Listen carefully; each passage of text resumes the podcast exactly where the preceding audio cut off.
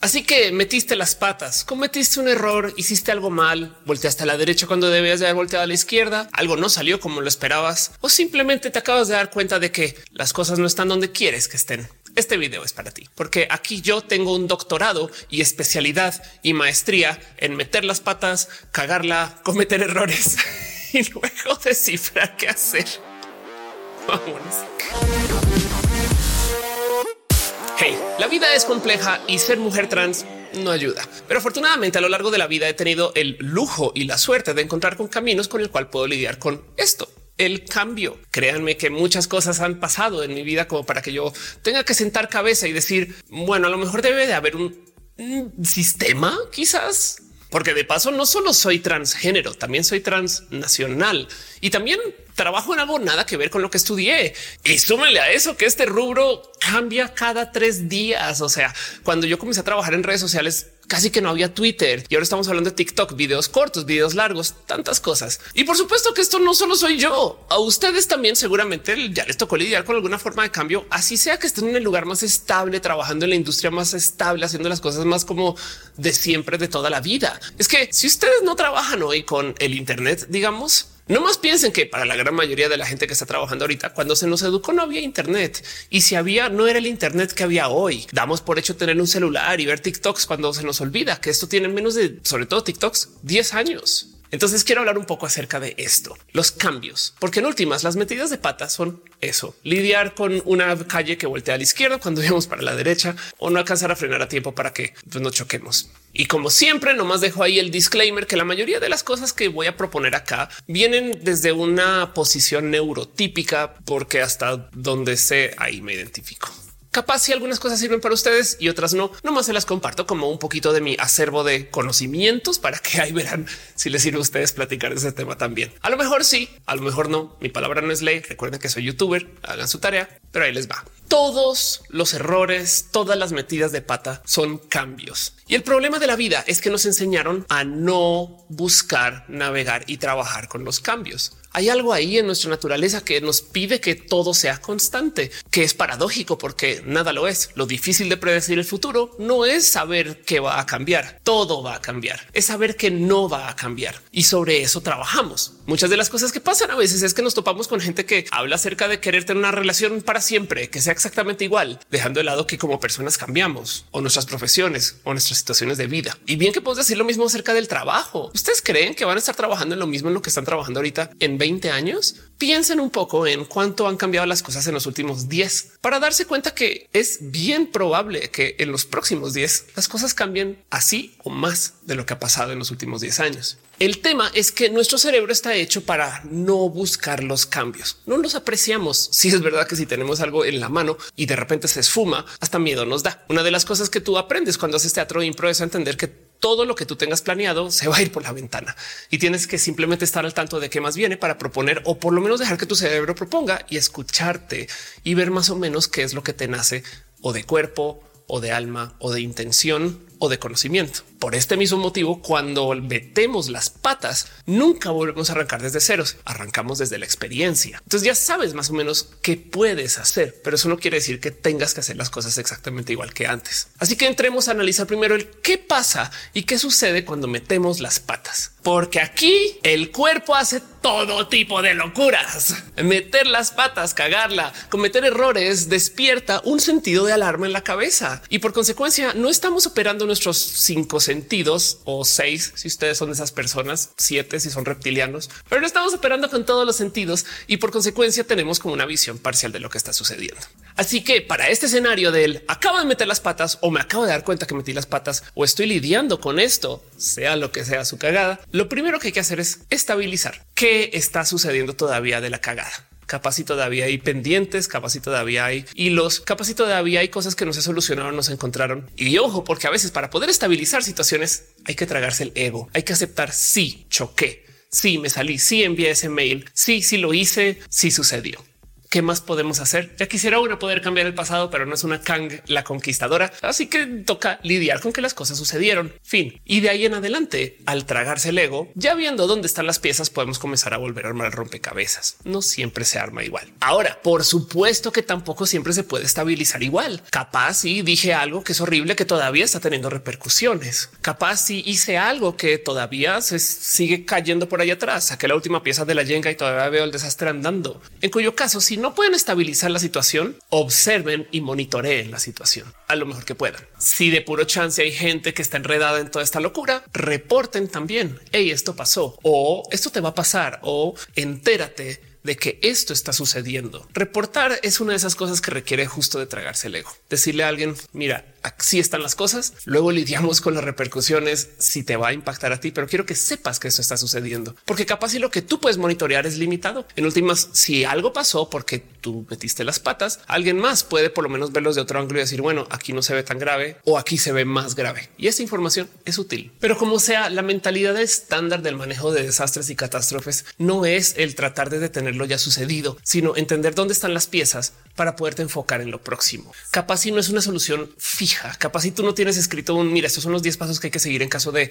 caída en las escaleras, pero si sabes más o menos qué podría suceder, comienzas a dibujar escenarios y uno de esos podría guiarte por una solución posible de lo que está pasando. El tema es meter las patas despierta alertas emocionales y eso es algo que tenemos que medianamente saber poder controlar. Afortunadamente, a veces nuestro propio cuerpo elimina esas emociones mientras pasan cosas que tienen que ver con el peligro. La adrenalina estas cosas que son un poco más como de cuerpo que como que te hacen sentir un cómo soluciono. Pero como sea que lo vean, la solución siempre va a tener que confrontar un cambio o dos o tres o cinco o diez. Y aquí es donde entra en juego todo esto que he hablado yo en varios de mis videos de lo que se llama el sí y la gran lección del teatro improvisacional. En el teatro impro, tú subes al escenario y no sabes qué va a pasar y estás improvisando una obra de teatro o una comedia entera. Y para poder entender el cómo lidiar con los cambios o las propuestas o lo que sea que te llegue a ti en el escenario, porque no tienes tiempo de planear nada, tú solo le dices que sí a todo y añades algo. Ahora, esto no quiere decir que automáticamente tengamos que aceptar todo lo que llegue a nuestro camino solamente porque pues, ni modo, así se aceptan los cambios, dijo Ofelia, la morra esa del YouTube.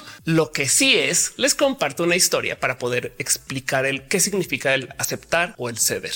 Hace unos, creo que ya cuatro o cinco años, me quitaron las muelas del juicio. Yo tengo 40 años. El riesgo de tener problemas con los nervios y complicaciones con esto de las muelas es alto. Y lo que acaba sucediendo es que en esencia perdí sensibilidad en mis labios por un buen de tiempo. El día después de mis muelas del juicio, estaba en cama pensando ya no siento mi boca. ¿Cuándo va a volver esto? Con un desespero inmenso de querer que esto vuelva al mero inicio de cómo estaba justo antes de la cirugía. Por azares de la vida en familia, hay gente que ha recibido entrenamiento por esto de lo que tiene que ver con esto del secuestro, que es una larga historia que les contaré luego después, pero simplemente es algo que ha pasado. Pero el punto es que en estos cursos de cómo lidiar con los procesos del secuestro, que espero que nadie le suceda nada así, te enseñan que lo peor que puedes hacer es esperar que te rescaten ahí mero. Miren, nadie quiere estar en una situación así, pero si tú vas con alguien que te enseña cómo lidiar con una situación de estas, esto es un gran consejo, porque la gente que más sobrevive en estas situaciones horribles es la que piensa automáticamente un esto va a ser por meses que es una lástima que tengamos que aprender a pensar así, pero es una gran lección para lidiar con los cambios, porque bajo esta visión de me van a rescatar ahorita, no solo tienes el desespero de que no te están rescatando, sino que y por qué no vienen y a los dos, tres días ya, pues por supuesto que estás explotada y pues ya no vino nadie. Mientras que si tú piensas que vas a estar unos meses en esa situación, a lo mejor planeas diferente. Así que volvamos a mi muela. Cuando yo estaba pasando por este proceso, hablé con mi familia y me dicen planea para que sea así siempre. ¿Qué pasaría si te quedas con los dientes y los labios así por el resto de tu vida. Y eso me voló los sesos. Este fue el momento que yo senté cabeza de claro, ahora esta es la nueva normalidad y esta nueva normalidad es mi nueva vida y me ayuda a confrontar un poco más este cambio que sucedió debido a esta cosa que también me sucedió. En últimas, esto no es necesariamente una cagada, fue en pro de mi salud, pero el aceptar que algo cambió en mi cuerpo y por consecuencia algo cambió en mi vida, le quita un gramo de presión y de estrés psicológico al hecho de que algo cambió en mi vida y algo cambió en mi cuerpo. Entonces el ejercicio ante los cambios, luego de las cagadas y las metidas de patas, es el mismo. Piensen ustedes que si algo sucedió, ¿qué tal que ahora las cosas se queden así para siempre? ¿Qué sucedería? Capaz si no les gusta. Pues por supuesto que podemos sentirnos como personas incómodas con no, yo tengo que volver a estar como estaban las cosas antes. Va, pero hagamos el ejercicio 10 segundos del decir sí, esto es mi vida ahora. ¿Y qué le añado yo a eso? El sí y de la impro. Ahora, ese y en particular, el que le añado, pues tampoco tiene que ser el vamos a solucionarlo todo en el mismo día. Yo no estoy tratando de medir la cagada de nadie, porque hay cagadas emocionales, relacionales, hay cagadas laborales, hay cagadas que son de pues, a veces la gente deja desorden por ahí y ya, y eso es una cagada. Pero por ejemplo, una de las cosas que me decían compañeros de la escuela hace muchos ayeres acerca de cómo cuando confrontamos los cambios o los problemas en la vida, queremos solucionarlo todo de una vez. Y eso también es problema. Si todo mal, entonces estás haciendo muchas cosas. ¿No hace sentido? Tratemos de simplificar que sí puedo atender ya, que está enfrente mío. Las acciones pequeñas son muy satisfactorias de palomillar en la lista en vez de hacer una mega acción grandota. Y por lo menos sabes que estás caminando en un sentido en particular, que es donde tú crees o sientes que es donde deberían de estar las cosas. Pero esto viene después del sentar cabeza que ahora tu vida es lo que sea que haya sucedido después de la metida de patas y vamos a ver qué procede. Pero entonces, Ofelia, espera, espera, espera. Tú dijiste que te pones emocional y que el cuerpo responde diferente porque las emociones y que por consecuencia no podemos lidiar con esto del mismo modo que siempre. Y es verdad, porque el cuerpo, cuando estamos pasando por procesos emocionales, reacciona diferente. Se te acelera el pulso, piensas diferente, estás queriendo hacer cosas como desde lo que parecería ser una irracionalidad, que en últimas viene de que el cuerpo pues tiene sistemas emocionales por millones de motivos prácticos e útiles y cada quien maneja sus emociones diferentes. Así que para confrontar esto de lo emocional, ahí les va mi consejo. De paso, aquí vamos a dejar un poco de neurotípica alerta. ¿eh? Las emociones, por lo general, tienen un peso por su propia cuenta. Tengo ansiedad. Está la chinga tener ansiedad. Por favor, sí, o sea, yo, yo paso por procesos de ansiedad, no gracias. Pero luego, si te castigas el tener ansiedad, eso también da ansiedad. O sea, el miedo da miedo, la ansiedad da ansiedad. ¿Y ven por dónde va la cosa? El problema de tener emociones y que nos hayan enseñado a negarlas, porque así la vida, sobre todo dentro de los sistemas de la productividad o hasta lo patriarcal, diría, es que entonces la emoción se vuelve doble. Estás ansiosa porque algo pasó y luego tú dices yo no debería de ser ansiosa. Hey, si estamos pasando por algún proceso depresivo de esos que te encierra en la habitación y que no quieres hablar con nadie, pues al hacerte bolita te estás abrazando y es muy importante entender que a lo mejor necesitamos hacernos bolita. Así es un poquito. Lo mismo con las ansiedades. Tu cuerpo está queriendo procesar algo y es lo mejor que puede hacer. Darte un ataque de ansiedad. Muy bien, cuerpo. Gracias. Era justo lo que necesitaba hoy. Pero del otro lado, si le damos permiso en nuestro corazón y nuestra cabeza a que somos personas ansiosas o que somos personas que nos da miedo o que tenemos estos sentires, por lo menos quitamos un porcentaje de toda la emoción sacamos a pasear a nuestro monstruo. Sí, soy asustadiza. Sí, soy ansiosa. Sí, paso por procesos de depresión. Vamos a ver cómo lidio con las emociones desde la emoción base. Y es que esto entonces nos trae al segundo tema. Cuando estamos pasando por procesos emocionales, no siempre estamos pensando en lo que podría ser racionalmente constructivo. Si venimos desde el miedo, por supuesto que lo que primero queremos hacer es liberar ese miedo. Si venimos desde la ansiedad, pues queremos también eliminar lo que nos causa esa ansiedad. Y el problema es que ver hacia adentro es mucho más difícil que ver hacia afuera. Es sumamente fácil culpar a alguien por una reacción ansiosa tuya. Del otro lado también es tu cuerpo. Entonces, ¿qué vas a hacer? Así reaccionas. Así que si les puedo dejar un consejo dentro de los procesos emocionales, es que si algún día se reconocen con una emoción, sea la que sea, estoy triste, estoy ansiosa, me da miedo, lo que sea, no tomen una decisión, solo busquen estabilizar en ese momento donde ustedes están procesando los cambios que vienen después de una metida de patas, justo si ahí están pasando por un proceso emocional, nomás anoten o pónganle pausa o encuentren cómo estabilizar la cosa para que luego con cabeza más fría se pueda solucionar si se puede. Y si no, en últimas, este puede ser un momento nomás para documentar qué es lo que está pasando. Las decisiones son complejas, pero luego el decidir sobre la marcha de algo cuando estabas, por ejemplo, llena de ira es muy diferente y no siempre construye y el tiempo está ahí para nosotros. Saben? En la mayoría de los casos, pues lo cual me trae entonces al otro problema que confrontamos cuando metemos las patas, el castigo. Y esto también viene del cómo nos formamos, cómo nos enseñaron a hacer. Vivimos una sociedad que valora que trabajemos antes de que nos cuidemos. Perdón. Y una de las cosas que pues, se para enfrente nuestro cuando llegamos a estas situaciones que nos confronta con el cambio es que nos comenzamos a culpar de ser personas fracasadas. Y déjenme decirles, fracasar una vez no es ser un fracaso Muchas veces metemos las patas y justo por esto es que vivimos como vivimos. Si lo supiéramos todo, pues por supuesto que tomaríamos el camino perfecto hacia el final, pero tenemos que experimentar. Vean a cualquier persona joven jugar y ven cómo mete las patas todo el tiempo y no se castiga porque no se le ha enseñado a castigar el oso, la pena. Estas cosas vienen un poquito más adelante en el desarrollo y está bien. Existen por algunos motivos de autodefensa pero del otro lado, si nos vamos al absurdo infinito de que porque metimos la pata una vez, ahora metemos la pata siempre, tenemos problemas. Y déjenme decirles a ustedes que se nos olvida que construir también es un logro así no se llegue a la meta. Curiosamente, en esto del fracaso, a mucha gente se le olvida que ahí es donde aprendemos. Es hasta un dicho, se aprende los guamazos o los golpes o las caídas o saben. Hay una serie de conferencias hermosas que se llama Fuck Up Nights, donde la gente va y cuenta de sus metidas de pata, las cagadas, las cosas que no le fue bien. Porque normalmente cuando nos llevan a ver conferencias y pláticas, siempre llega esta gente súper exitosa a decir cómo fue que le hicieron esa única vez y ese camino específico y esas cosas que ya no se pueden replicar acerca del éxito, pero no nos dicen todas las metidas de pata donde se aprendió acerca de su formación. Y yo creo que eso se debería de valorar más. Imagínense celebrar las metidas de pata. A fin de cuentas, no es esto lo que hacemos cuando hablamos acerca del amor o las situaciones relacionales con nuestros amigos. Nos sentamos con la gente con quien nos queremos y comenzamos a platicar de la cantidad de veces que hemos metido las patas en el ligue y las salidas y estas cosas. Eso es aprender de los errores de un modo u otro. Y entonces ahora que ya sentamos cabeza del que está pasando y estamos monitoreando, ya logramos estabilizar y luego sentamos cabeza de lo emocional y el cómo lidiar con lo emocional. Y ahora sentamos cabeza con el castigo y el cómo lidiar con nuestro autocastigo y nuestra autopolicía de la perfección.